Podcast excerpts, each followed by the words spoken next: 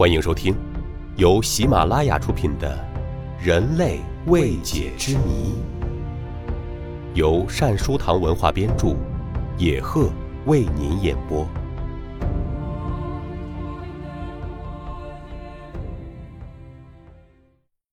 第六集：未来新变异男子，我们未来的样子。未来的人类将会是什么样子？我们很希望知道，是继续进化还是退化，或者是停滞不前。关于这些问题，有很多科学家已经通过对人类的身体状况以及未来可能演绎的生活环境做过多方面的研究，并且做出了大胆的推测。过去一些年里，有些科学家一直在研究男性 Y 染色体消亡的问题。澳大利亚国立大学的遗传学专家詹尼·格雷夫斯教授是世界 Y 染色体研究领域的顶尖科学家之一。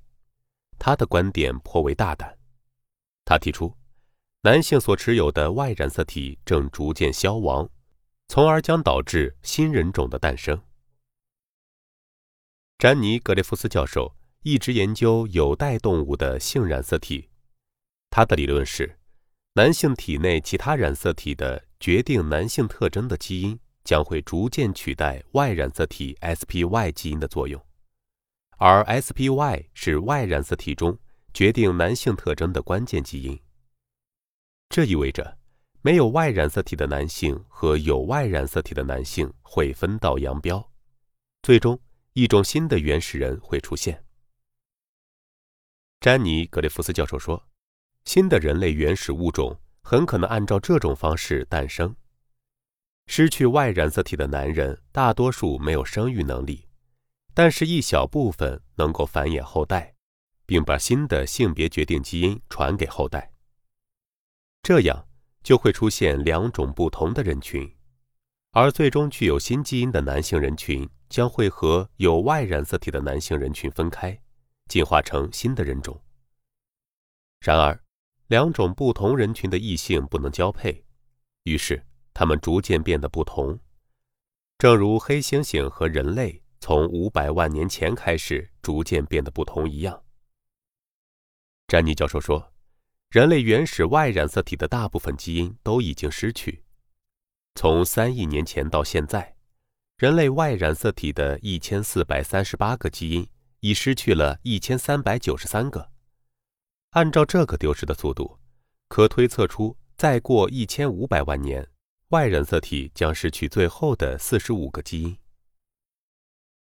詹尼教授认为，Y 染色体会消亡的主要原因，是因为 Y 染色体是男性独有的染色体，每个男性的 Y 染色体都是完全从父亲一方继承的。这条形单影只的 Y 染色体不能像其他染色体那样通过同伴染色体相互交换基因而维持自身的稳定存在。基因突变会积累，而变异基因最终会从 Y 染色体脱落，因为它们不再发挥作用。这导致在上亿年的进化史中，Y 染色体不断失去基因，以致目前只剩下四十五个，最后。连这仅存的四十五个基因也会走向消亡。